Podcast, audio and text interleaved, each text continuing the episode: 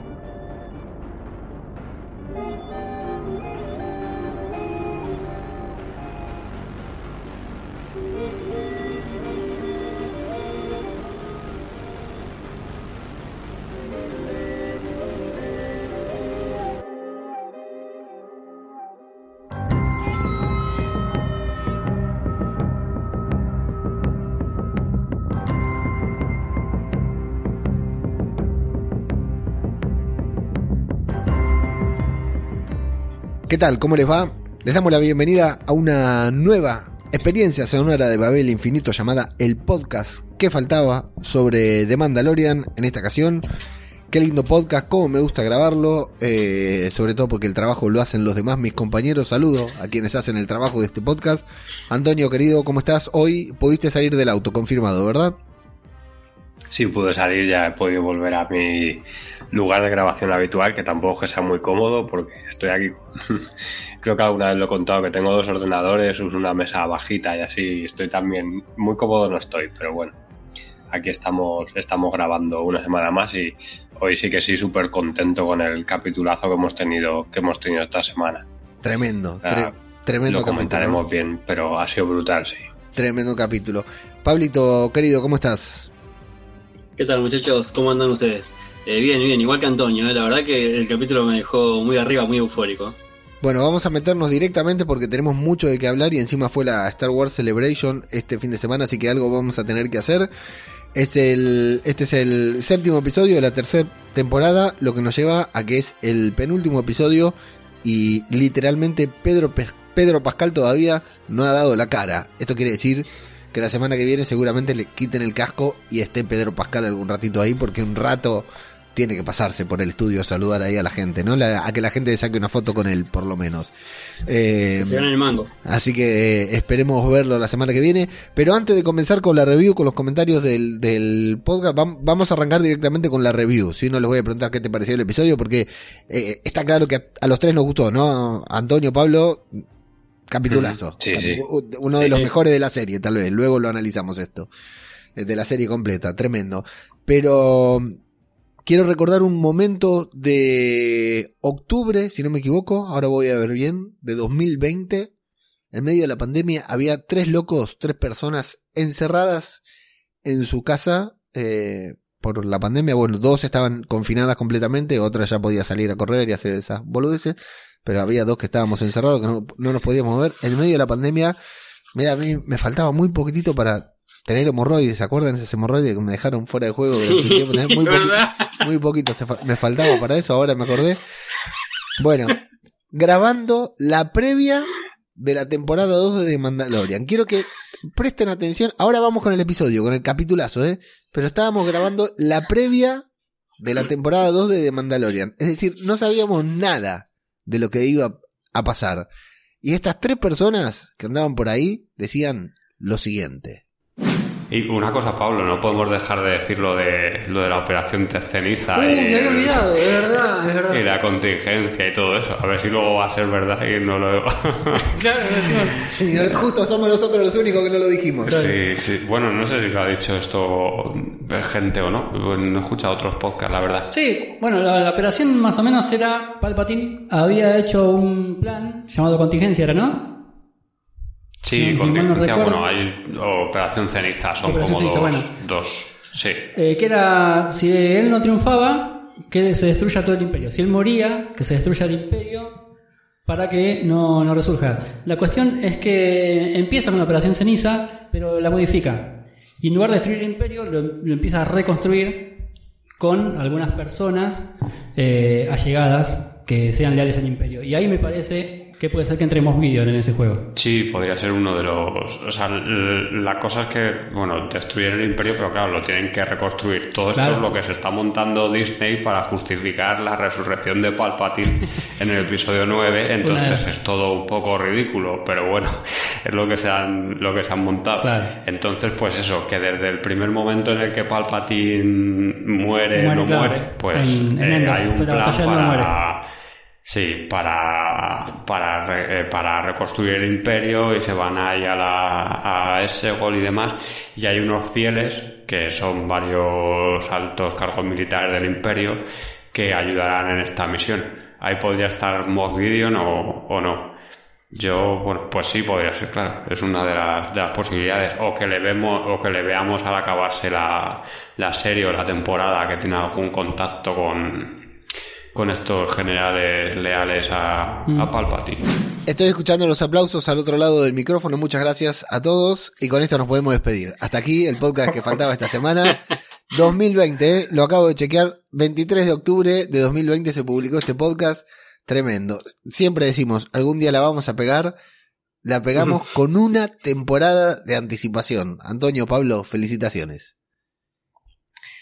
Sí, bueno, esto es lo que siempre decimos, que sabiendo lo que pasa en Star Wars y, bueno, eh, leyéndote todo, eh, bueno, leyéndote todo a la Wikipedia, que es muy larga, al final puedes sacar conclusiones que son las mismas a las que, a las que llega Filoni, porque Filoni yo creo que hace más o menos lo mismo que nosotros. Se pone ahí a mirar artículos a lo loco y coge lo que le gusta y lo que le ha gustado desde niño y, y con eso construye, construye Star Wars.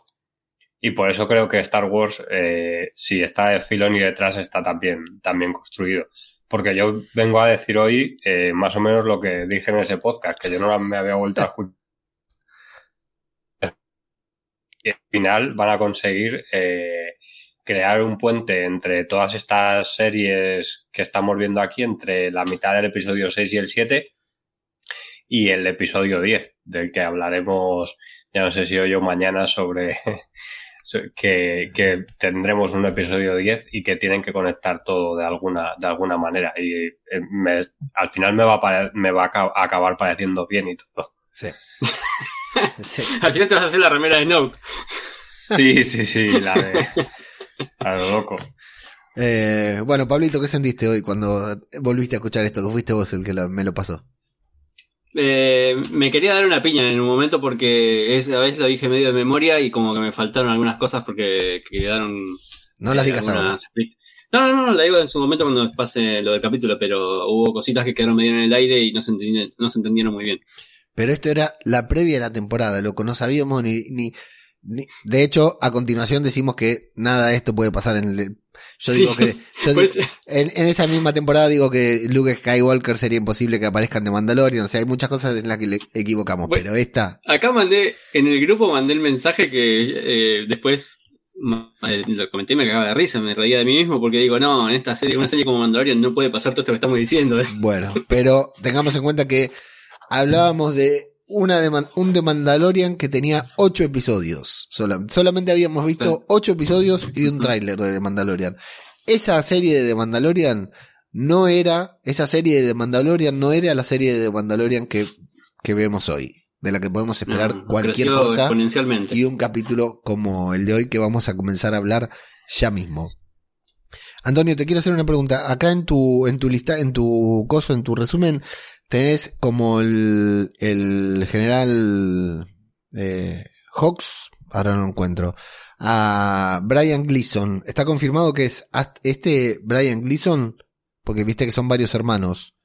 O sea, no, perdón, sí, Sí, eh. está confirmado, eh, porque yo... Este es Brian Gleason, que es el hermano de, de Donald De Gleason. Don Hall, sí. Ahora, Sí, de eso. ¿Es el mismo Hawks o es otro? Porque este Es aparece. padre. Es el padre. Bien, buenísimo. Es el padre de, de Armitax Hacks, Excelente, excelente. que Esa, es el de las secuelas. esa info no la tenía, seguramente ahora la vas a comentar y te la vuelvo a preguntar, pero quería saber si estaba chequeado para no meter la pata. Qué golazo Sí, haber bueno, contratado mismo yo digo- eh. Que a lo mejor me equivoco, pero vamos, que el, el- en los créditos es Brian Gleason y, y Sí, sí. el- vamos, sí, seguro. Y el otro es Tomcal, sí, sí, con eso Y, no hay dudas. y el, el padre de Hux, bueno, ahora lo comentaré, Sí. pero sí, sí. Sí, sí, sí, total. Mm. Bueno. Episodio número 20, capítulo número 23, episodio número 7, capítulo número 23 de toda la serie, episodio número 7 de la tercera temporada, titulado Los espías, o como lo subtituló acá el amigo Pablo, el sacrificio de Paz Vizla, o Bomba de humo de Throne, que comienza en Coruscant o Coruscant, depende del sitio donde hayas nacido, la manera en que lo pronuncies, lo que, lo que nacimos cerca de las capitales le decimos Coruscant, los paisanos del borde exterior le dicen Coruscant. No entiendo esta diferencia. Yo siempre le dije Coruscant y no puedo decirlo de otra manera. Además, se escribe Coruscant. Está claro. Bueno, Carajo. así vamos a ver a Elia Kane. eh, eh, un episodio muy Blade Runner, diría Javi. Muy Blade Runner, pero bien. Pero también un inicio muy Andor. Antonio, empieza igual que Andor la serie, ¿no? Con ella caminando de espaldas ahí, mirando de reojo, muy, muy Andor. Y encontrándose, bueno, con una sonda de estas, un droide sonda. Y hablando con nada más ni nada menos que con Moff Gideon, que me sorprendió su presencia tan temprano en el episodio, Antonio.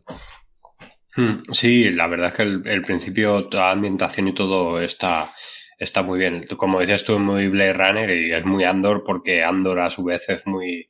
Esas eh, secuencias del principio fueron muy, muy Blade Runner también, que ya lo comentamos.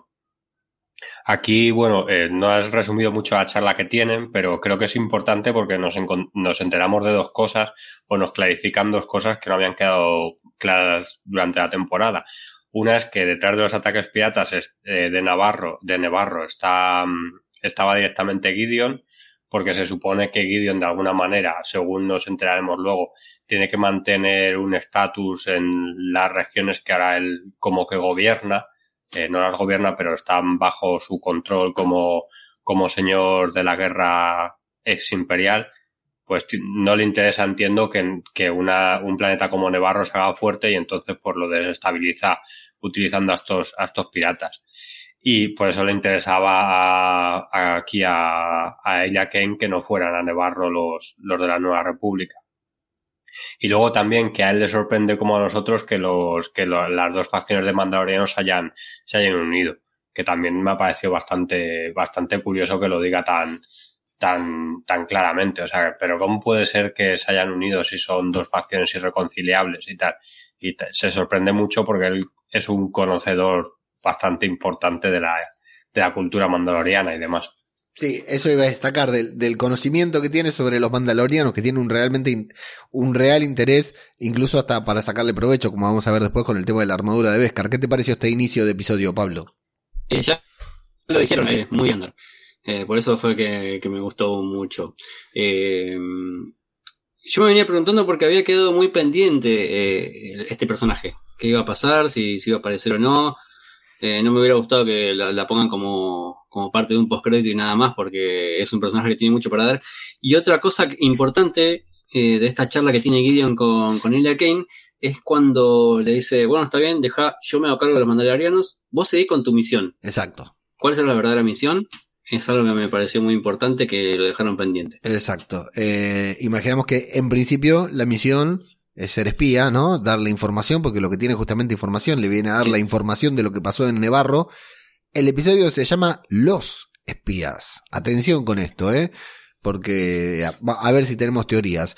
Y seguramente su misión tenga que ver con el doctor Pershing, ¿no? Ah, Con algo que está Mm. haciendo con el doctor Pershing, más allá de estar infiltrada. Pero bueno, teorías. Avanzamos porque hoy tenemos que avanzar porque tenemos mucho. Eh, Gideon va a... Bueno, tremenda escena. Tremendo. O sea, si, si traes a Giancarlo Espósito para hacerle hacer, poner todos los chiches, ¿no? Poner troopers al costado, ponerle el- una armadura del carajo, ponerle los hologramas estas, las puertitas que se abren y se cierran. Tremendo momento de Gideon, completamente innecesario. O sea, se podía dar vuelta y seguir con, con su Skype, con su Zoom, pero tremendo momento visual de Gideon para entrar después a este consejo que justamente eh, es parte de lo que hablábamos, mencionábamos en ese podcast, en esa previa de la segunda temporada, Antonio, que tiene una importancia particular y en el que van a mencionar todo de lo que habíamos hablado, de lo que habían hablado ustedes en este, en esta previa de, de una temporada 2 que grabamos hace muchos años cuando existía una pandemia, ¿no? Sí, aquí, bueno, todo lo que se dice es que prácticamente cada frase que, que dicen está metida, está metida por algo. Porque primero debaten sobre si tienen que ser cautelosos o no con la nueva república, eh, porque dicen que, bueno, aunque la nueva república es frágil y vulnerable y demás, que no tienen que saber que ellos están organizados, como se ve en esta reunión que están eh, muy bien organizados y que tienen que ser discretos, que tampoco pueden atacar las rutas hiperespaciales así a lo bruto ni nada, porque entonces la nueva república va a ir va a ir directamente a por ellos. Luego también hay una cosa que me gusta mucho, que dicen que hay ciudadanos leales al imperio por toda la galaxia y que hay cada vez más gente que está cansada con las reglas y regulaciones de la, de la nueva república, o sea que preferían el imperio no, no hacer lo que querían, pero bueno, prefieren que los bombardeos imperiales a las reglas y las regulaciones de la nueva república, al parecer. Ahí es donde eh, sugieren que para atraer a, a, toda esta gente descontenta con la nueva república, que hagan una demostración de fuerza y ahí interviene directamente uno de los que está, que es eh, esto seguramente lo pronunciaré mal, eh, Peleayo, no algo así, eh, que bueno, les advierte que no se deben gastar ese, esa demostración de fuerza porque hay que esperar a que vuelva el gran almirante Thrawn, que por fin lo oímos, eh, no solo lo hacemos los podcasters, sino que por fin aparece en boca de algún personaje en, en la serie, que todos sabíamos que era el que iba a estar detrás de todo esto, pero bueno, eh, aquí ya por fin nos lo, nos, nos lo expresan que, que, está. Y que aparte que tienen que esperar al, al gran almirante Zaun y que también tienen que dar tiempo al comandante Hax para que eh, comience bueno, para que cumpla lo que llaman el proyecto Necromante, que eso ahora lo, lo comentaremos también un poco. Y entonces, bueno, luego después ya empieza a hablar Gideon, que aquí creo que sí que hay otra cosa también como muy importante, eh, porque eh, habla de que si Throne eh, está, no se sabe muy bien dónde está, o por lo menos él no lo sabe, que no está acudiendo a estas reuniones y que como no está acudiendo a estas reuniones, que habrá que buscar otro líder. Y aquí es cuando le empiezan a hablar del doctor Pershing eh, y de que, de que hay que dar tiempo otra vez a Hacks para lo del proyecto Nigromante este. Y también hay unos rumores eh, que le, como que con estos rumores le atacan a Gideon de que él estaba usando a Pershing para su propio beneficio y que estaba realizando experimentos de clonación en Nevarro, que esto luego será muy importante con alguna otra frase que dicen también al final de al final del capítulo. Eh, que son estos experimentos que vimos, no, ya no me acuerdo en qué temporada, pero sí que no sé si os acordáis que iban allá a Nevarro a, mm. se metían en una esta y se veía que estaban haciendo experimentos de, de clonación. Que todos fantaseamos con que podían ser los clones de, de, Palpatine. En la segunda era cuando, cuando se metieron en la nave de Gideon. Exacto. Sí, que Griff carga también con, con, ellos y demás. Y, y, luego realmente nos enteramos de que Gideon lo que ha ido allí es para pedir no dinero, pero sí eh, tres guardias pretorianos, que no sé por qué tienen que ser tres, ya puestos que hubiera pedido ocho por lo menos. y, y, un, y un escuadrón de interceptores TIE porque lo que quiere es acabar con los, con los, mandalorianos que, que se están eh, reorganizando y demás y que, y que son una amenaza para estos lores, lores eh, antiguos imperiales, para estos señores de la guerra imperiales. Y aquí nada, ahora hablaremos un poquito de, de quiénes son estos generales que están por aquí. Sí, a mí lo que me gusta mucho de esto es que eh, plantean la idea, fíjate cómo es, ¿no? Está la nueva república. La nueva república eh, logró vencer al, al, imperio con una especie de guerra de guerrillas, ¿no? Por decir algo, fueron pequeñas facciones que se fueron juntando, que bueno, termina siendo un gran enfrentamiento, pero lo estamos viendo en Andor, lo vimos en Rogue One, ¿no? Que fueron como pequeñas empresas, pequeñas eh, agrupaciones que se reunieron, que confluyeron. De hecho, bueno, en Andor estamos viendo cómo lo reclutan justamente a, a Cassian para unirse a la resistencia, que, estaban todos trabajando de manera separada. Y aquí es el imperio, o, el viejo imperio, ¿no? Los, remanentes imperiales, los que dicen, no, no, tenemos que trabajar por separados. Están haciendo el trabajo que hizo la resistencia, o sea, el mismo trabajo al revés. Y qué bien, realmente qué bien para justificar todo lo que vamos a ver después en las secuelas, ¿no? Que decíamos, ¿cómo puede ser que la nueva orden eh, sea tan fuerte si la vimos caer al imperio y de, de, repente comienza con la nueva orden eh, tan fuerte, tan armada? Bueno, acá vamos viendo grandes y pequeñas razones y consecuencias de por qué la nueva orden, la primera orden era, ¿no? No la nueva orden, la primera orden. ¿Lo ¿Estoy diciendo bien o lo estoy No, diciendo Sí, la primera. No, no, no me dejen, no, no me dejen quedar No, no, como la primera boludo. La primera orden. Eh, se, se va justificando todo, como decía Antonio, ¿no? Todo lo que vamos a ver después en las secuelas que ya desde el principio lo íbamos viendo. Eh, Pablito, ¿a vos qué te pareció toda esta reunión? Que no sé si llegamos a decir que ese era el Consejo de, de las Sombras, de, que es el, como se autodenominan ellos mismos, Pablo. Eh, me gustó la entrada eh, que mostraron, mostraron ahí con todas las con todas esas luces rojas. Eh, me, hizo acordar mucho al Super Agente 86 cuando va pasando las puertas en el opening. Después me, me surgió una pregunta, no sé si es al pedo que la haga, pero la hago igual. Eh, ¿Por qué le ponen pretorianos a los soldados rojos? ¿No, están en una galaxia muy muy lejana y, y fue hace un montón de años? ¿Por qué le ponen el nombre de soldados que están en- que estuvieron en el Imperio Romano? Eso me pareció medio raro, que no les pongan su propio nombre. Eh, Después, eso, eso que decías, ah, es una duda que me surgió nada más. Lo anotamos para preguntárselo después- a Filoni. Perfecto. Eh, después, eh, lo que decías vos de- del trabajo del Imperio con la Resistencia, eso estuvo muy bueno. Eh, me parece que acá el, el Imperio tiene un poco de ventaja porque, o sea, la Resistencia tuvo que empezar de la nada afanándole cosas al Imperio. Y el Imperio como que ya, eh, o sea, tuvo un imperio atrás, ¿no? O sea, organizarse no le va a costar tanto. Y aparte están diciendo esto que la... Eh, ¿Cómo es que la Nueva República es bastante vulnerable? Y después, mientras conversaban, me gustó mucho el fragmento que dice que conviene que los vean como unos eh, jefes militares eh, Sí. imperiales desorganizados Claro. para que no tengan que redoblar esfuerzos en, en capturarlos, porque, o sea, si los ven como una organización, van a ir al foco y los van a hacer pelota enseguida, Lo que pasa con Carson. Treva. Con menos esfuerzo, claro. Lo que pasa con Carson, Claro, Carson Treva sabe que algo pasa, pero no le dan bola. Claro, lo que pasa que eso, eso, eso a eso iba. Carson Treva eh, está descubriendo las puntas, está viendo todos los indicios que hay sueltos por todos lados y no le dan pelota por eso. O sea, no ven un hilo común que Carson Treva sí ve. Entonces, eh, como que lo están pasando por el costado y es esa imagen que vos pasaste el otro día al grupo. Cuando sea tarde, yo ya les avisé, acuérdense. ¿eh? Sí, exacto. Este, después, respecto a lo que me preguntaste recién, Consejo de las Sombras, ¿era? El Consejo de Sí, las Consejo de las Sombras. Esto fue inventado por Galius Rax, que era eh, un pupilo de, de, de Palpatine, del emperador. Eh, creó este Consejo de Sombras en el, después de la batalla de Endor, el- en el año 4, antes de la- después de la batalla de Yavin. Eh, desde, ahí- desde ahí, bueno, va, va a ejecutar eh, los planes de la contingencia, que fue lo que hablamos el- el- en el fragmentito este que, que pasaste vos, y la Operación Ceniza, que eran, eh, digamos, un, eh, la Operación Ceniza era parte de un plan mucho más grande, ¿no?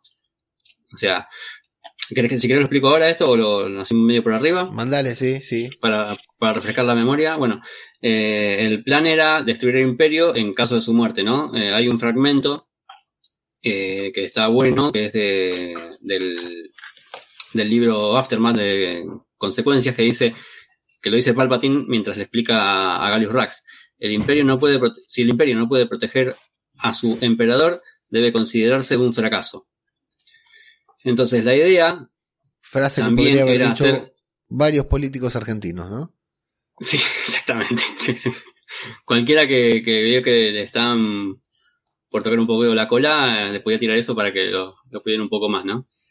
La idea de Palpatine eh, también es hacer una depuración de quienes sirven al imperio para crear un núcleo de fieles eh, que logre reorganizar el nuevo imperio desde el borde exterior de la galaxia o desde las zonas desconocidas, que es esto al oeste, que son las zonas no exploradas, que es donde vemos después en el episodio 9 que está Exegol. Y creo que desde ahí están haciendo lo que va a comentar Antonio en un ratito del, del proyecto Nigromante. Esto era lo- la contingencia, ¿no? Una vez que Palpatine muere, o en caso de que muera, tienen que destruir completamente el imperio. Y después la Operación Ceniza era eh, un bombardeo a, de- a determinados puntos de, eh, de la galaxia, determinados planetas, que la mayoría eran en la zona de las colonias, como dijo Akbar en un, en un fragmento de- de- del episodio. No, también fue en Aftermath. Eh, Abdenedo, en Candovan, en Comedor y otros después planetas del borde exterior como Naboo, o Burning Con, o quizás también estuvo Mandalore en esa, ¿no? Por algo habrán hecho eh, la purga. Quizás eh, Mandalore fue parte de, este plan y no, no, estuvo mencionado en alguna de esas novelas. Eh, bueno, en la, batalla de Jakku, en, el año 5 después de Yavin, eh, cuando están teniendo la batalla con el objetivo de destruirlo a Jakku, ¿no? Era parte de, este plan ceniza. Eh, Rae Sloan es, asesina a Gallius Rax cuando se da cuenta de que quiere hacer estallar el planeta, porque iba a ser uno de los primeros. O sea, fueron una operación coordinada, la de atacar en simultáneo, pero Rey Sloan asesina a Gallius Rax y se queda a cargo de contingencia, ¿no? Gallius Rax estaba moribundo y le dice, bueno, tenés que hacerte cargo, vos me mataste, pero tenés que seguir esto que ordenó el emperador antes de morir. Y acá es que sobrevive Brendol Hax, que huye a las regiones desconocidas con Rey Sloan. Y ahora en la batalla, en el año 9, después de la batalla de Yavin, que es donde estamos en la serie, Hawks organiza el Consejo de las Sombras con otros altos mandos eh, fieles al Imperio, como Gideon, el Capitán Pelayon, no sé cómo se pronuncia, como dijo Antonio, eh, para concluir la contingencia y la operación ceniza que habían comenzado hacía cuatro años atrás. Eh, es decir, esta gente está aquí reunida en consecuencia de la muerte de Palpatine. Justamente fue la muerte de Palpatine el, claro. el del episodio 6, el disparador de esta reunión de Exacto. este Consejo de las Sombras. ¿Y a quiénes tenemos aquí, Antonio? Pues aquí están, eh, por una parte, los, bueno, los que tienen nombre, porque luego hay otros, mm. otros y otras eh, eh, generales imperiales o capitanes, no, nunca sé muy bien los cargos que tienen en el ejército las personas, la verdad. El más importante es este que habla Gilead eh, eh, Pelayon, que es el, de, el del bigote, que ya fue reintroducido en el canon al final de Star Wars Rebels. Eh, y en el capítulo de esta semana le hemos visto por, por primera vez. Eh, bueno, con la reintroducción de personajes como este, Filoni ya contó en su día que lo que buscaba era darle un nuevo recorrido a personajes que en su día habían sido muy queridos de todo el universo de leyendas. Por lo, en este caso lo metió en Rebels, eh, solo se le nombraba y se le escuchaba, eh, una transmisión eh, pero bueno, que había sido bastante importante porque era uno de los personajes que aparecía en, la, en las novelas de Timothy Zaun, de estas de Heredero del Imperio, de las que tanto hemos hablado alguna vez. Eh, bueno, las más que hablado las hemos nombrado y que tenemos que empezar a hablar mucho a partir de ahora porque sean las que se va a basar todo, todo esto de Ahsoka y parece que a partir de ahora las series que, que veamos en este, en este periodo temporal del 9 después de la batalla de Yavin. Y bueno, en el universo expandido, en estas novelas de Timothy Zahn, pues al igual que ahora nos han mostrado, pues se trataba de un oficial militar eh, que se había desempeñado como la mano derecha de Thrawn durante las campañas eh, que Thrawn llevó a cabo contra la, contra la Nueva República. O sea que prácticamente es un calco de ese personaje del, del universo leyendas.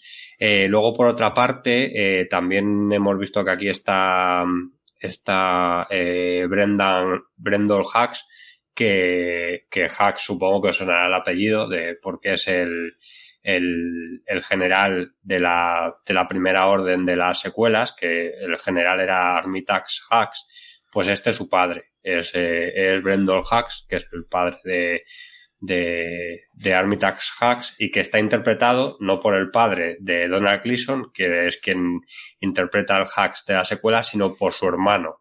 Como ya han pasado unos años y eh, la verdad es que creo que el hermano se conserva un poco peor que, que Don Han Gleason, pues aquí es eh, Brian Gleason, que es el, el hermano, no sé si es mayor o qué, pero bueno, yo creo que se conserva un poco peor, le han puesto también ahí la barba y tal, porque es verdad que Don Han Gleason también está ahí un poco, un poco más mayor que, que en su día, porque de las, de las secuelas ya también han pasado unos años de cuando sí. se empezaron a rodar, ¿verdad? Ya, ya eres podcaster y... de pro. Y cuando estaban las sí. secuelas, eh, recién comenzabas. Sí.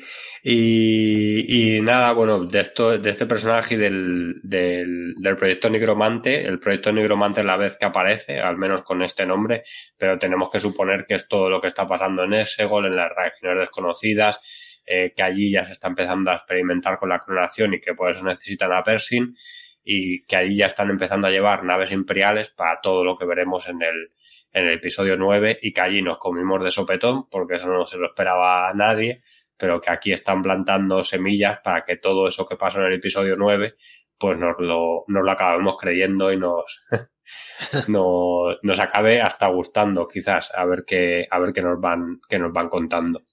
Y yo puedo volver a decir que J.J. Abrams es un visionario, que toda esta semilla lo plantó J.J. Abrams.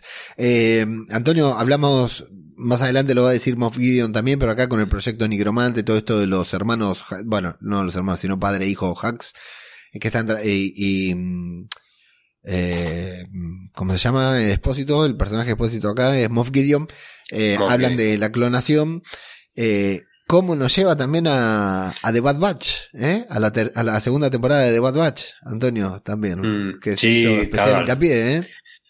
Mm, al final tenemos que pensar que, que todo, o sea, todo lo van a conectar de alguna manera eh, y que todos los proyectos estos de clonación del imperio pues habrían empezado nada más eh, concluir la, bueno, nada más subir el, el Palpatine al poder que se, de alguna manera se, se preocupó por si alguna vez él moría, crearse un clon o varios clones o experimentos de clones fallidos y que solo pudieron crearlo una vez él, él había muerto. Lo, lo, mm. lo, que intentó Walt Disney también. sí, más o menos. más o menos. Todo, todo es lo mismo. Todo encaja, todo cierra. Bueno, eh, una escena cargadísima de contenido. Fíjate lo que es todo lo que hemos hablado de esta escena. Y ahora vamos a pasar a las pavadas del episodio que son la, porque hasta acá recién ponen el título del capítulo. O sea, esto fue todo el cold opening, fue la introducción del episodio. Fue tremendo, ya, ya estaba para terminar, ya estaba para que sea el final del capítulo. Con esto era suficiente, pero no, nos vamos a Nevarro, en donde llega una gran flota mandaloriana. Eh, bueno, esta confusión que hay de que si son imperiales, de que son mandalorianos, eh, cuánta pintura gastaron ahí en dibujar el mitosaurio abajo de ese, de ese crucero.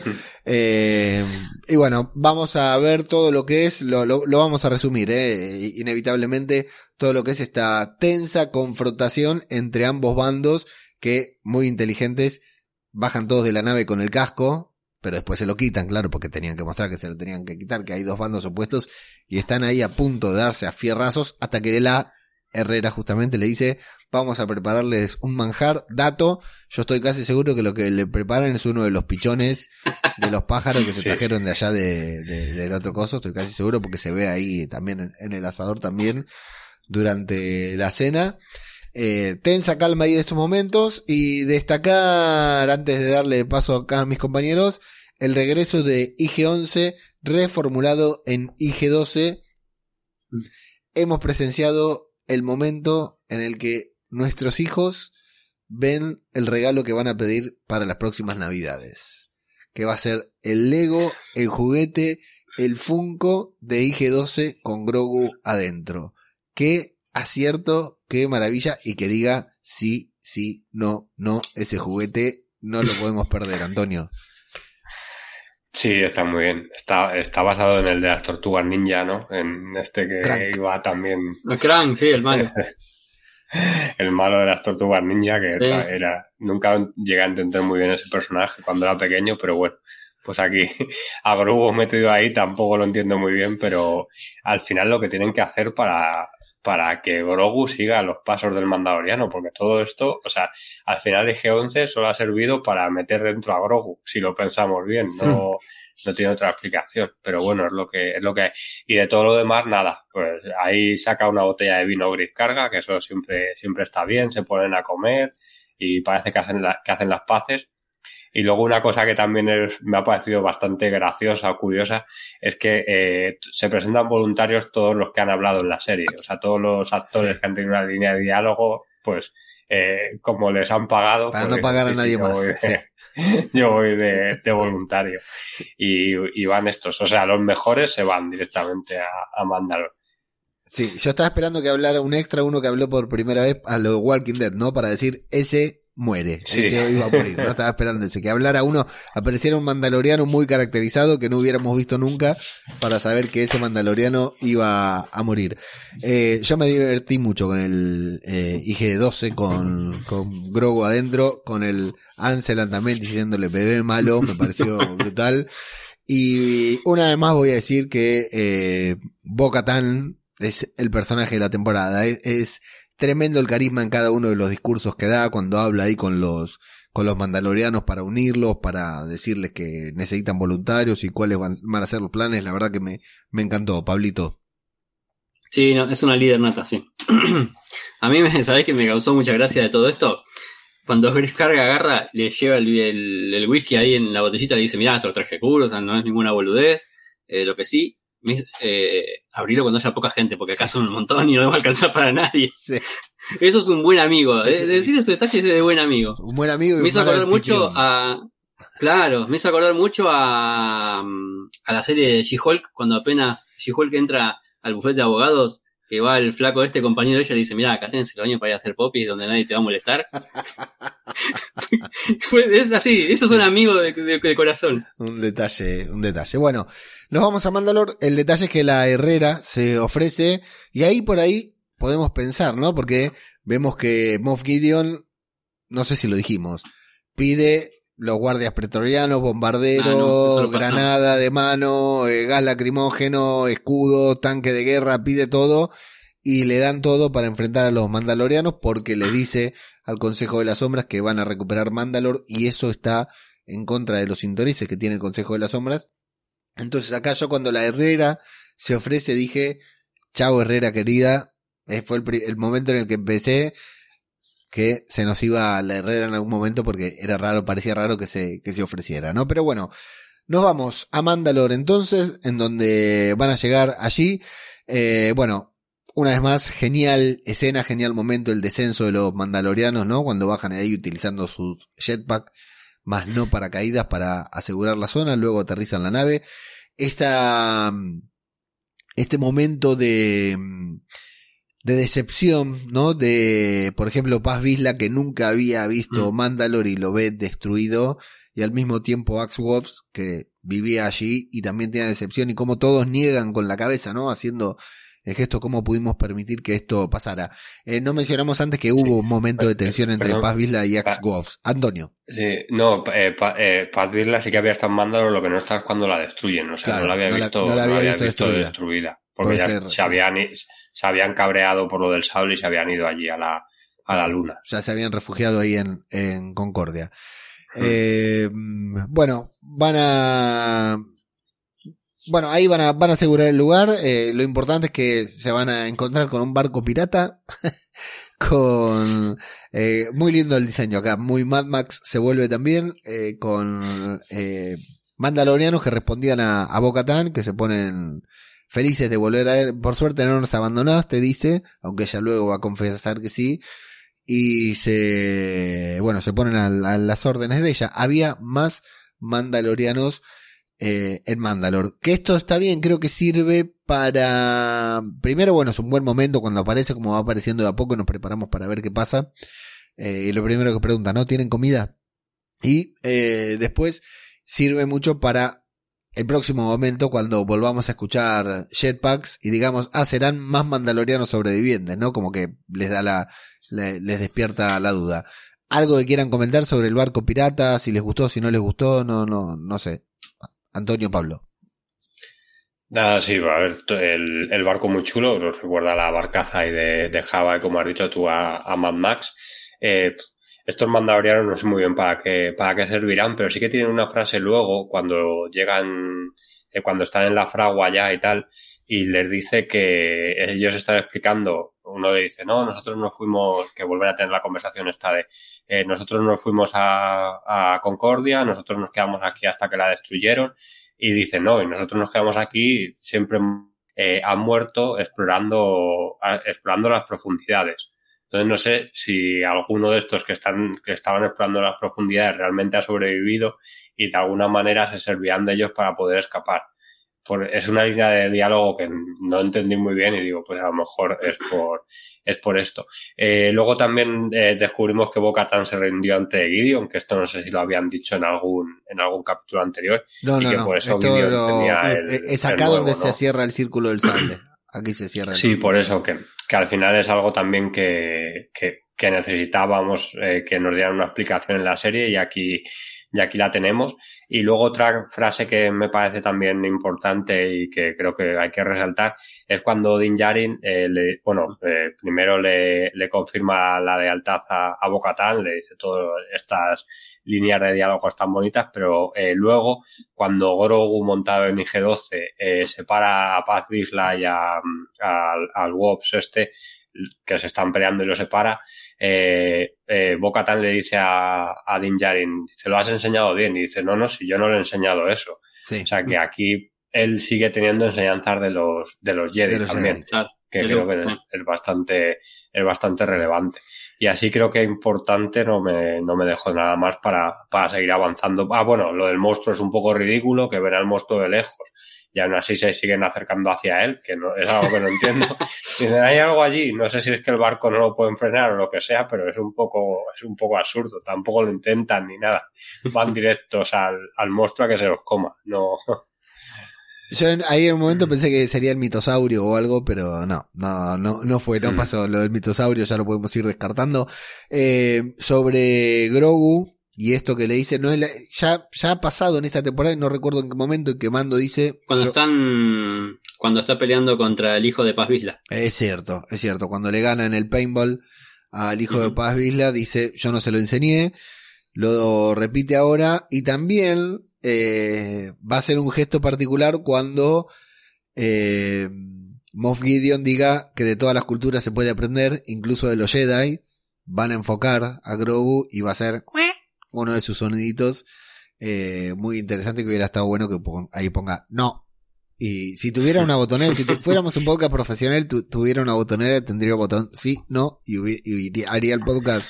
Nada más, la botonera de Seidon McFly con el sí, no de, de Grogu. Eh, Para la semana que viene me traigo un ventilador y lo pongo acá, me lo pongo de frente y hago así, ¿no?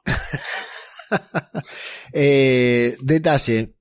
Cerramos el círculo del sable oscuro que, eh, spoiler alert, en Rebels termina en manos de una persona y aquí aparece en manos de otra, no entendíamos cómo. Bueno, al final lo termina negociando Bocatán, eh, entregándoselo a Moff Gideon a cambio de que cese la purga. El tema es que Moff Gideon agarra el sable y eh, lo liquida a todos igual, algo por lo que Bocatán no se siente bien y lo reconoce a ella delante de todos los mandalorianos.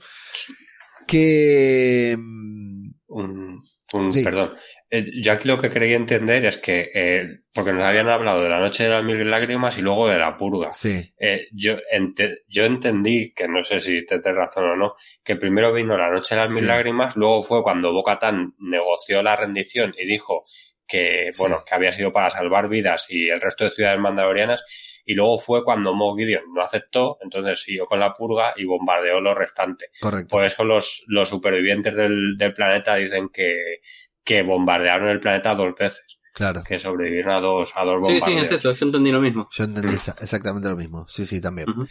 Eh, dos detalles. Eh, primero, la fidelidad sobre lo que decía Antonio. La fidelidad de Mando, que eh, tremendo, porque Mando seguía el credo a rajatabla y ahora dijo, ese sable a mí me importa muy poco, yo no te sigo por el sable y los míos, que son igual de enfermos que yo con el credo, no te siguen por el sable, te siguen por otra cosa, dice. Y bueno, y tenés mi fidelidad hasta, hasta que me muera. Me pareció brutal ese personaje siendo Mando el protagonista de la serie, ¿no? La persona que, que nos vendieron como el protagonista de la serie y poniéndose a sí mismo en un segundo eh, lugar. Y luego entre la pelea en Axe Wolves y en- entre Axe Wolves y Paz Vizla por un simple, una simple partida de, ajedrez que primero la pelea está buenísima, me parece genial, eh, muy buena la tensión que hay entre ambos personajes, está muy bien Axe Wolf, me gusta mucho y me gusta mucho la pelea, cómo usan lo- los recursos, los gadgets que tiene y sí, hacemos especial hincapié, ¿no? En Grogu separando y diciéndoles no, no, no, y ellos haciéndole caso a Grogu. Quiero decir algo que dije alguna vez aquí en este podcast. Las primeras palabras de Grogu van a ser This is the way. Es lo primero que le vamos a escuchar decir, no tengo dudas. En algún momento Grogu está creciendo, está madurando.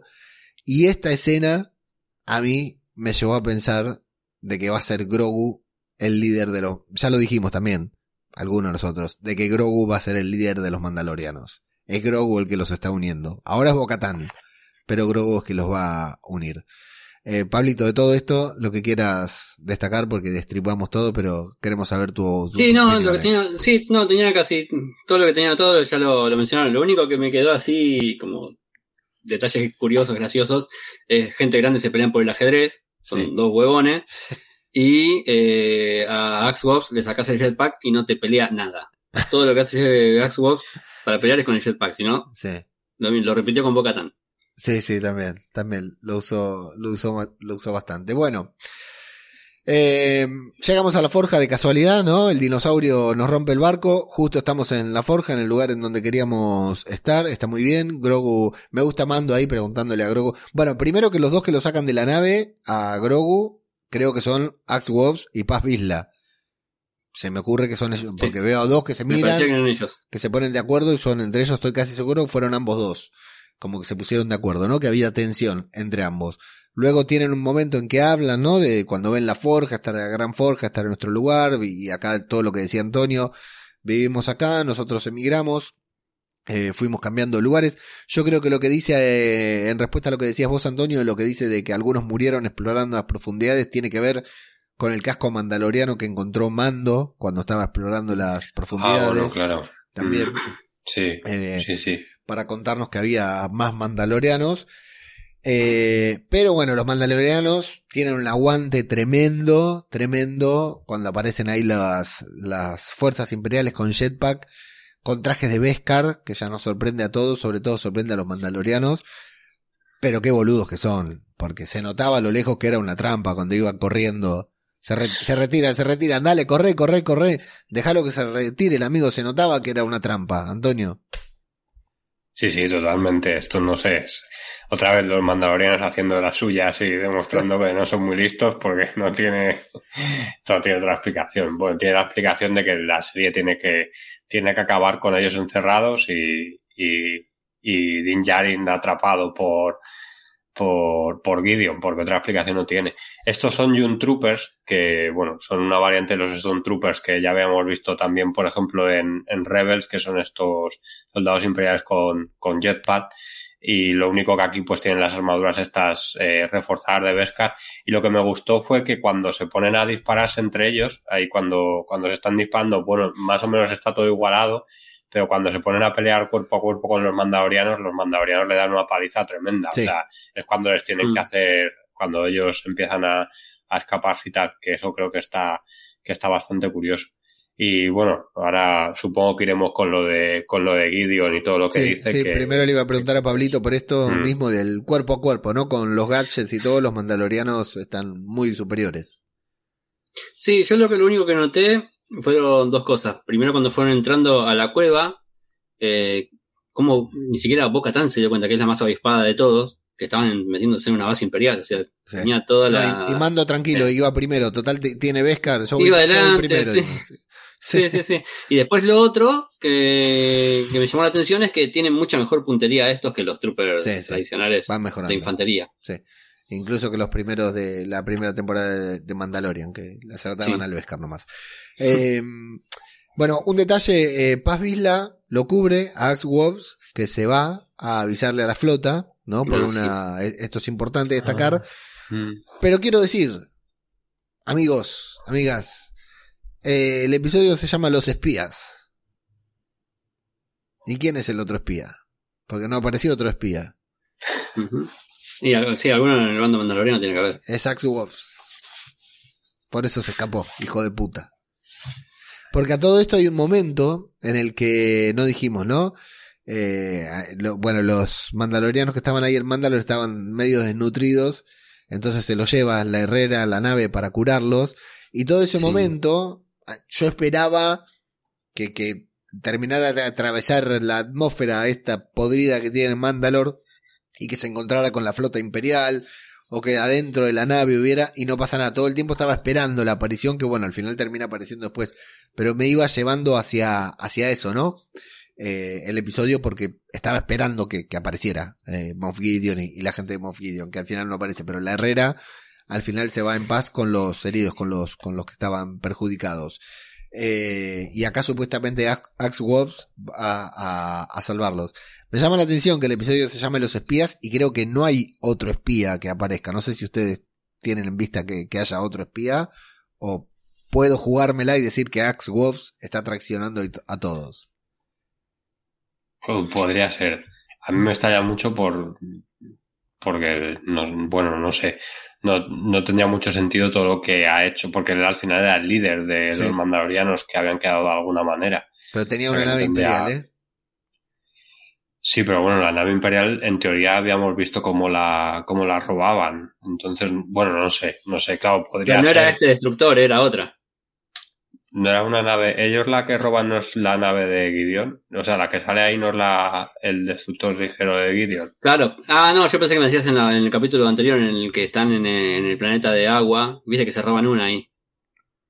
Ah, no, no, yo decía, esta, esta, que tienen, la que sale pintada aquí, en, en, teoría, vamos, según yo he visto. Es la que le sacaron a Gideon, sí. Es la que, tiene, la que tenía Gideon, sí. Que por eso Griff Carga dice, no, no es un destructor, es un no sé qué ligero. Pues por, Creo que es por eso, vamos. Pero vamos, que sí que podría ser. El, el este, lo que no sé cómo va a salir de allí, porque con el jetpack no llega en teoría a salir fuera de la, de la atmósfera para comunicarse. yo lo que entendí ahí es que iba a ir con el barco pirata, que no sé si podrá levantar vuelo eso. No, el barco pirata murió. Pero ya, o sea, eh, tiene que volverse hasta la nave de. No, porque la nave de Ocatán se la llevó la Herrera, así que no sé qué quedará. No, nave no, tiene, no tienen naves, ¿no? Mm. No. Eh, ¿La de Dean no había quedado ahí también en Mandalor? No, no, estaba la, la, nave de Bocatán. Sí, pero la, la, última vez que vimos la nave de Mando, ¿dónde estaba? Porque hace mucho que no aparece. En Nevarro. En Nevarro. a, Nevarro va a destruir la, el este de los piratas. Ah, la flota de los piratas, cierto. Sí, en teoría la habrán dejado ahí, en Nevar. Sí. Sí, no, pero no, no hay, no hay forma. Bueno. Y encima no tienen cortadas las comunicaciones. Bueno. Eh, yo con respecto a esto no sé si, si eh, a ver, pensándolo, teorizando, digo, me parece que, que sí tiene todas las fichas para hacer. Pero después eh, me da por las bolas esto, ¿no? Pero pensándolo con la lógica de la serie, eh, tiene que seguir. O sea, porque estos mandalorianos que quedaron, o sea, alguien tiene que rescatar a Din Djarin, tiene que volver, tiene que haber refuerzos ahí. Así que si Axwell se va para pedir auxilio, me parece que lo tiene que conseguir. Me parece medio medio al pedo por el bien de la serie que no vaya y que quede solamente el puñado ese de Mandalorianos para rescatar a Din Djarin contra todos los imperiales. ¿Vos decís que bueno, a la vez... Luke Skywalker para el próximo episodio? Eh, no sé si Luke, por ahí Ahsoka, otro, para refrescarnos que está la serie de Ahsoka. Bueno. Eh, no sé, no sé. Eh, pero para mí Axe eh, tiene que tiene que hacer algo para, para ayudar a salvar a, a Din y a los mandalorianos que quedaron aislados. Bien.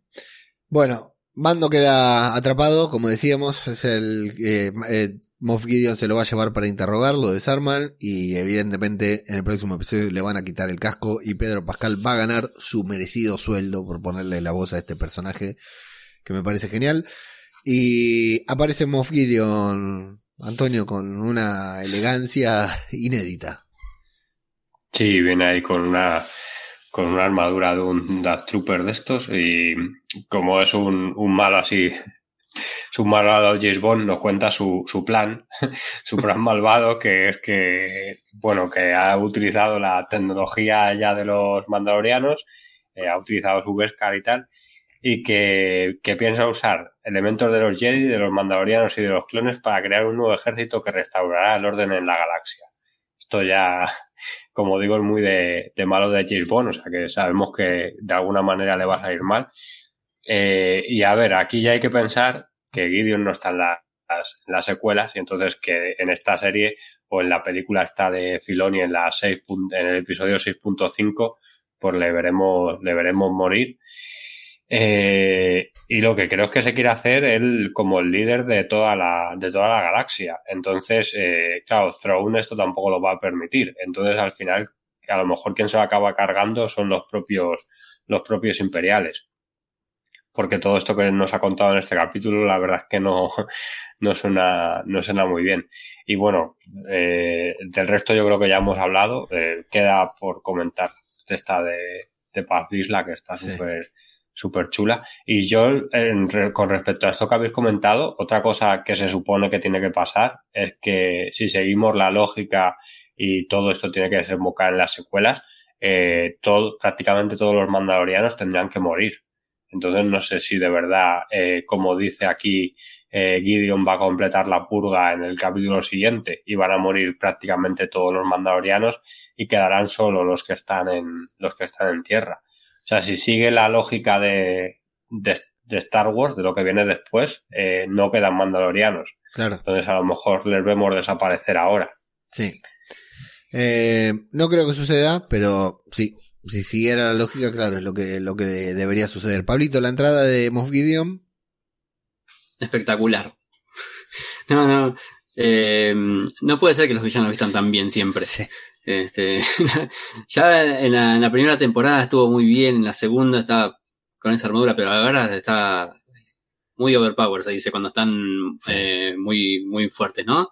Eh, me parece que no, no sé si me, tengo la duda de, del tema de los Jedi, que viste que nombra a la creación, nombra a los Jedi, nombra a los Mandalorianos. Bueno, los Mandalorianos, eh, o sea, estamos viendo que que les usa el Beskar, extrae el Beskar del planeta para hacerse las armaduras, porque de otro lado no sé dónde lo saca el Beskar porque era muy escaso. Eh, además los, los, soldados estos, los Jump Troopers, eh, usan técnicas mandalorianas porque vimos cuando, cuando lo atan a, a Din que le tiran los cables, se cruzan, o sea, le hacen una estrategia eh, que se nota que está practicada. Para mí eso es, es, una técnica de combate mandaloriana. Después con lo de los clones, no sé si se referían a los Troopers, pero ya no, no existen. No, los clones, los, con, clones. con Snoke y Palpatine. Eh, claro, con Palpatine, pero y me parece que ahí se refería a Grogu.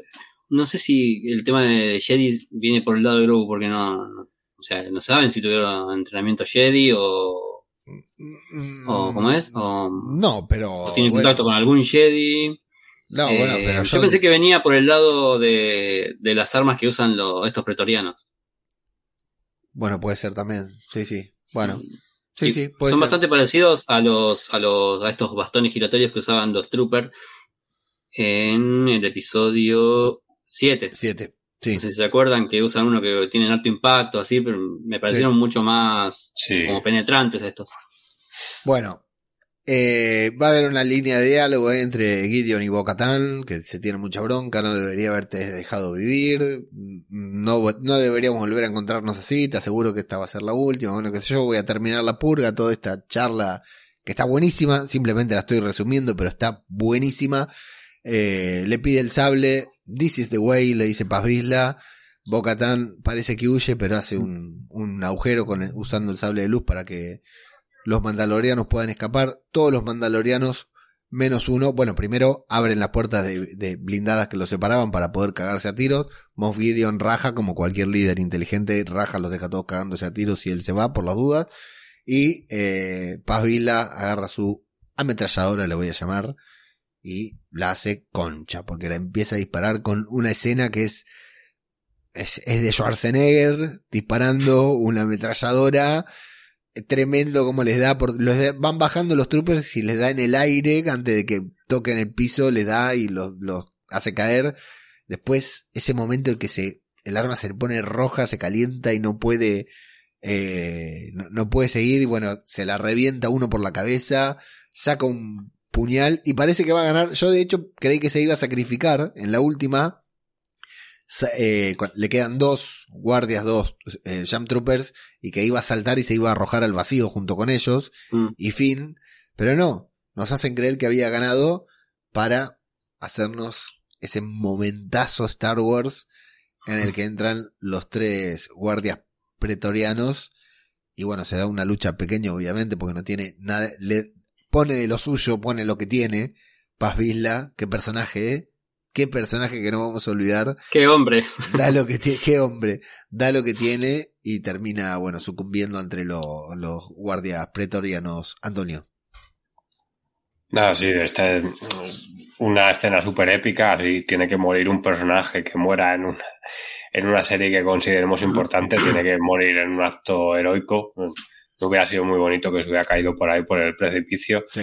Y muere súper bien. La pena es no haber visto al actor, que no sé si alguno de vosotros dijisteis que, bueno, Sí. si lo buscáis es un actor que, que tiene mucha presencia física también y a- que aquí no lo hemos visto en ningún en ningún momento de, de toda la serie, que creo que ha sido una pena, pero bueno, es lo que han respetado lo que, lo que tendríamos que, que ver. Y, y nada, una pena que muera aquí Paz Vizla, pero la verdad es que nos han dado una escena súper épica. Y sí que resaltar esto de que ya lo han comentado también hoy alguien en el grupo de, Telegram, que nunca nos acordamos de su nombre, pero comenta cosas así bastante interesantes y que yo también lo había pensado cuando vi el capítulo, que es que nos enseñan que eso se calienta, que eso no tiene disparos infinitos y que si está todo el rato, además creo que funciona con la energía también del jetpack, eh, porque el jetpack también se le, se le recalienta y con eso es con lo que puede disparar, pero claro, llega un momento que se calienta y no puede seguir, no puede seguir disparando, que son detalles que la verdad es que están, están bastante bien. Y quiero recordar, esto hablo de memoria, que también la metralleta esta que, que, teni- que sacaban en la primera temporada cuando Sí, asediados iba a en decir la, eso. en la en, en la cantina de Nevarro también se les calienta a los imperiales y entonces que tienen que esperar a que se enfríe para volverles a seguir Claro, a por seguir eso eh, se manejan de dos, de dos troopers, uno que dispara y el otro Sí. va controlándole la temperatura porque si no explota. Claro, sí, sí. O sea que, que son detalles de estos que, como siempre decimos, están muy bien, están Mm. muy bien hilados y quedan, quedan muy bien todo, todo esto. Y, y bueno, ahora me queda comentar solo lo de la Guardia esta roja y la Guardia pretoriana, que son un pelín diferentes. No sé si Sí. Pablo, eh, Dilo O- ahora y después le doy paso sí. a Pablo, sí. Pues nada, aquí solo como así curiosidad muy rápido, los que vienen aquí, como ha dicho Pablo, les nombran como Guardia Pretoriana, que la Guardia Pretoriana ya es la que vemos con la primera orden, porque antes durante el Imperio se, los que vemos ahí que cuando llega eh, cuando llega eh, eh, Windu a, a por el emperador, que no- también están, uy, a por el emperador, a por Palpatine en el episodio 3, que tienen también hay unos guardias rojos, esos, esos son la Guardia Roja, que era el cuerpo que estaba especialmente entrenado para la, eh, para protección del Canciller Supremo durante la, durante la República, que bueno, eh, luego fue reconvertido y también durante el Imperio Galáctico pues tuvieron unos cambios mínimos y se empezaron a llamar la Guardia Real del Emperador. O sea, primero fueron republicanos, luego, luego imperiales y ahora son empiezan a ser de la primera de la primera orden y estos guardias imperiales son los que vemos que luego estarán protegiendo a esta perdón esta guardia pretoriana es la que luego estará eh, protegiendo a Snoke que ahí son ocho si no recuerdo mal y son los que matan Rey y Kylo Ren cuando matan al, al líder supremo Snoke en el episodio esto es el 8 Ocho. en el 8 Una de las Pues mejores escenas Sí, de, sí, la una nueva espalda con espalda. Sí. hoy, hoy la he visto y la, lo siento pero no es tan buena No, no, Yo- no. No, sí, es muy, es muy buena, pero. Sancionado para el final de la, de la temporada, Antonio. yo la recordaba mejor, la recordaba mejor. O sea, por ejemplo, es mejor la muerte de Bocatán, o sea, de Bocatán, perdón, de Paz Vizla que. Que- deja de matar gente. Pablito, ¿qué te pareció la muerte de Paz Vizla? O la vida, no celebremos la muerte, no conmemoremos la muerte, conmemoremos la vida. ¿Qué te pareció la vida de Paz Vizla? Eh, conocí poco de la vida de Pavila, sinceramente. Eh, no, ¿sabes que Ahora va- no va a tener gracia esto que voy a decir, pero así como dije la vez pasada que no maten a, a Carson Teva, no quería que maten a Paz Vila y van y lo matan al final de este episodio. Sí, sí, sí. No, no, eh, mal- eh, fue muy fuerte. sí. Y te- encima te deja recaliente porque termina el episodio ahí. Sí, hay un bache ahí de silencio y quedas termina, mal. sí. Quedas mal porque se muere un personaje que estabas empezando a querer y quedas mal porque te olvidas de Din Djarin que se los llevaron para, para torturarlo. Sí, sí. O sea, me re olvidé de eso. Eh, en el momento quedé pe- pensando qué pasó acá, ¿por qué Violeta dice así termina esta mierda? Me dijo. Pero re- quedó recaliente, quedamos todos muy, muy mal con esto. Y, y después me dio culpa por Edin que se lo llevaron para torturarlo y no, no, no lo había tenido en cuenta. Después cuando lo vi con Violeta, sí, me acordé, uy, cierto que se lo habían llevado para inter- interrogarlo. Claro. Bueno, eh, Mejor De- deja un huérfano, por cierto. eh, deja- deja Sí. un- Ah, la eh, cara de bueno, Grogu cuando se lo, cuando se lo llevan. Mi, la cara de Grogu, eh, sí, no, eh, bueno, hablamos de dos huérfanos diferentes, porque Pablo dice la cara de Grogu cuando se llevan a Din Djarin, es cierto, se preocupa mucho. Ah, y el hijo de Paz Vila. Y Antonio dice el hijo de Paz Vila, que yo lo estaba viendo acá con la familia ahora a la noche y la nena de 8 años, cuando él decide sacrificarse, Paz Vila cierra la puerta y dice son demasiados, this is the way. Eh, mi hija dice, pero tenés un hijo. Le gritó, como pidiéndole que no, no se sacrificara. Eh, uno de los mejores episodios de, tal vez el mejor episodio de la temporada, uno de los mejores episodios de la serie, Antonio. de la temporada seguro, pues yo creo que es el, el mejor. Y de la serie, no sé, el, Sí, sí. el cierre de la segunda es que fue tan bueno. demasiado fue. Sí. Algún día Demasiado todavía bueno. tendremos, tendremos que poner el audio ese que hay por ahí de yo cuando vi el capítulo. que no lo. Que estaba llorando.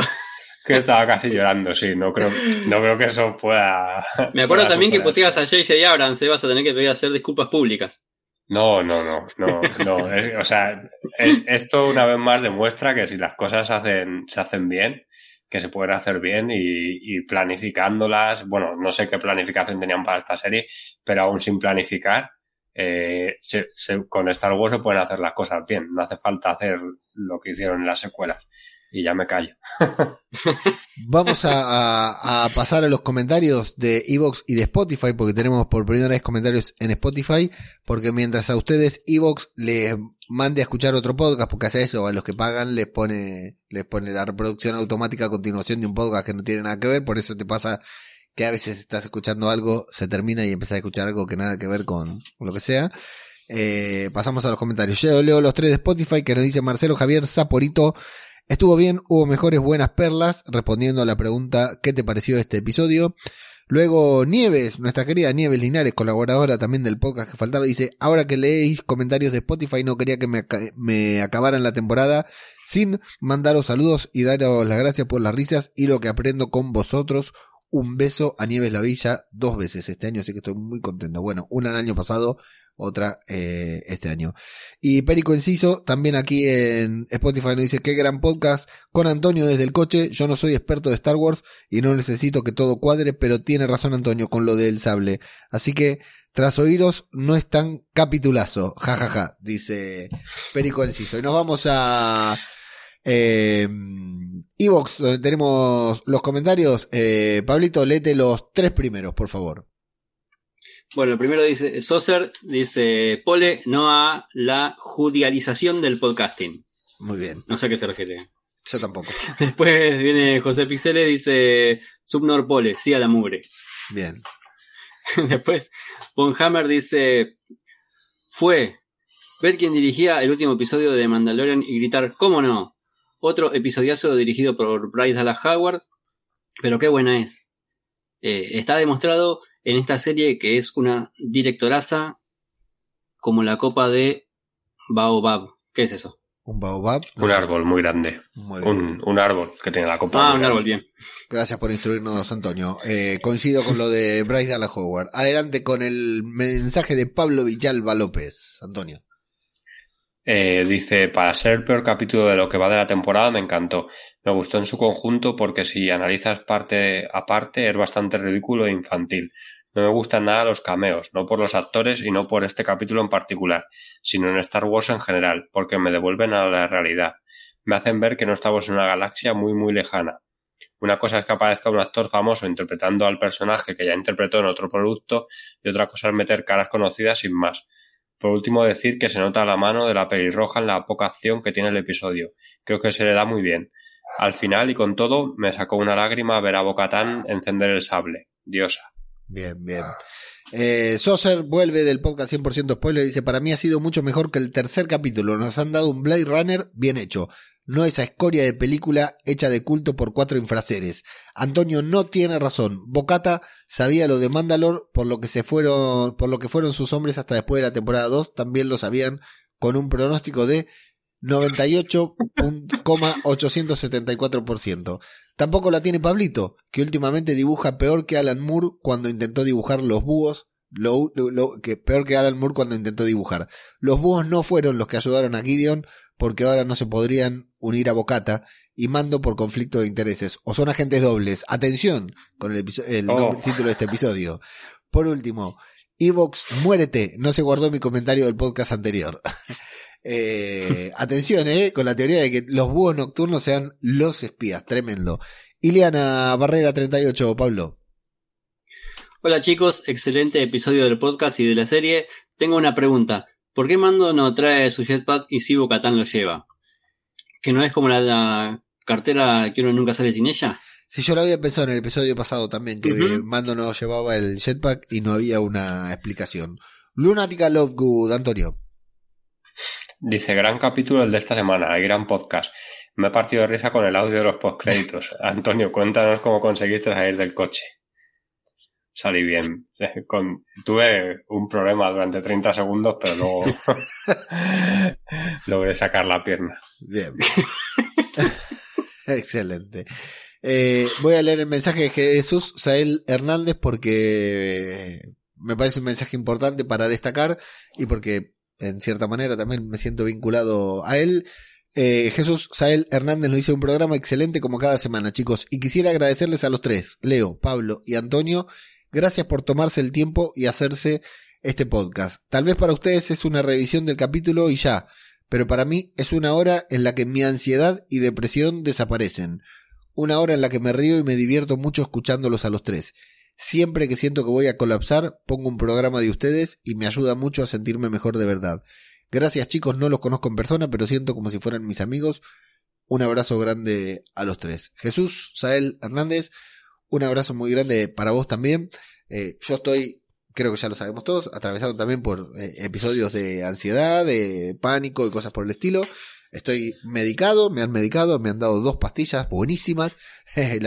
Hoy empecé a tomar, ayer empecé a tomar un antidepresivo, así que entiendo 100% a la perfección lo que decís, eh, Sael. Te digo Sael porque en el grupo de Telegram tiene Sael.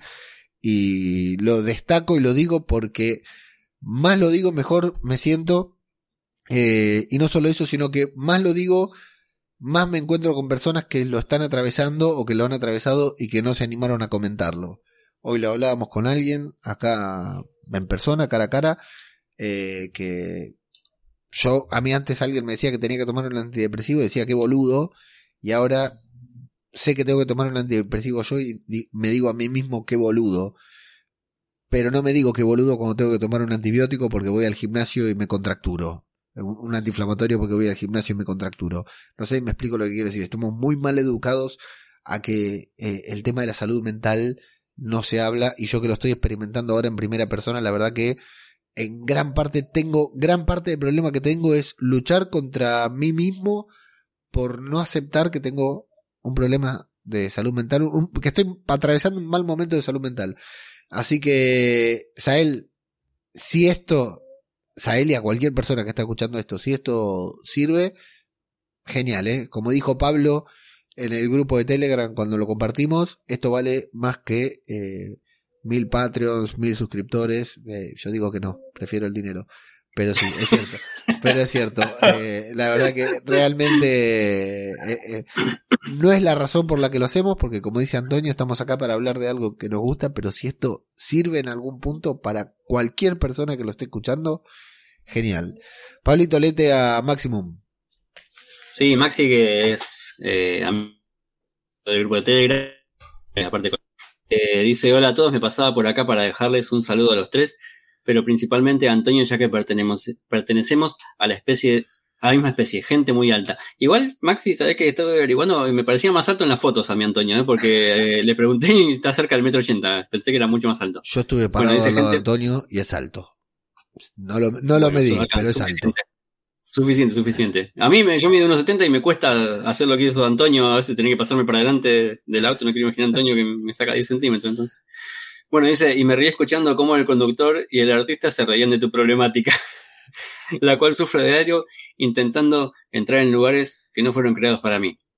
No soy un gran fan del universo Star Wars, pero sí muy fan de The Mandalorian y a mí el último capítulo me gustó mucho y no estoy de acuerdo con sus críticas al gran Jack Black.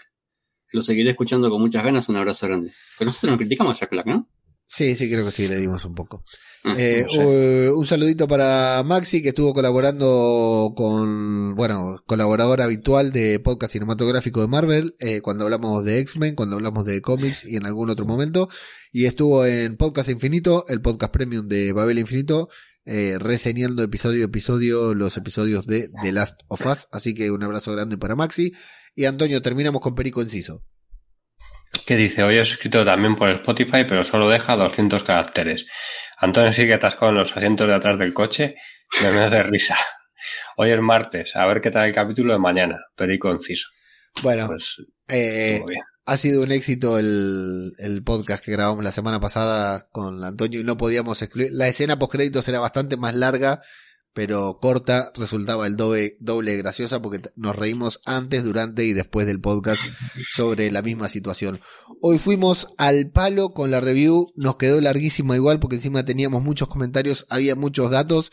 La semana que viene, tal vez, advertencia, tal vez tengamos que grabar el jueves, tal vez, no lo sabemos, no es seguro, pero existe la posibilidad de que justo la última review de la temporada la tengamos que grabar el jueves. No desesperen si es así, por lo menos la grabaremos eh, más tranquilos y haciendo los resúmenes con más calma, pero no sabemos todavía si el miércoles vamos a poder coordinar. Y nos queda pendiente, por eso fuimos a los pedos, porque tenemos mucho que grabar. Nos queda pendiente todavía hablar de todo lo que fue la Star Wars Celebration con todos los anuncios que hasta pueden tener influencia en las tramas de The Mandalorian que vimos hoy. Pero coincidimos, Antonio, Pablo y yo, que hoy tuvimos el mejor episodio de la temporada 3 de The Mandalorian y nos preparamos para un tremendo episodio 8 que sin dudas va a terminar en cliffhanger, Antonio. Sí, sí, seguro. Yo eso, eso, eso espero y creo que va, que va a ser así, que tendremos eh, la preparación para Soca. Pablito, también, Eh, yo como di- ¿Qué cosa? Decime. no, te- también esperas un cliffhanger, un suspenso para el final. Sí, no, yo este episodio ya terminé muy arriba con todo lo que pasó. Este, nada, voy- ya que todavía seguimos festejando el mundial, nosotros voy a terminarlo eh, de la manera eufórica que dije al principio. Filoni, ahora nos volvimos a ilusionar. Listo, me despido. Muchas gracias a todos y hasta la próxima. Hasta luego.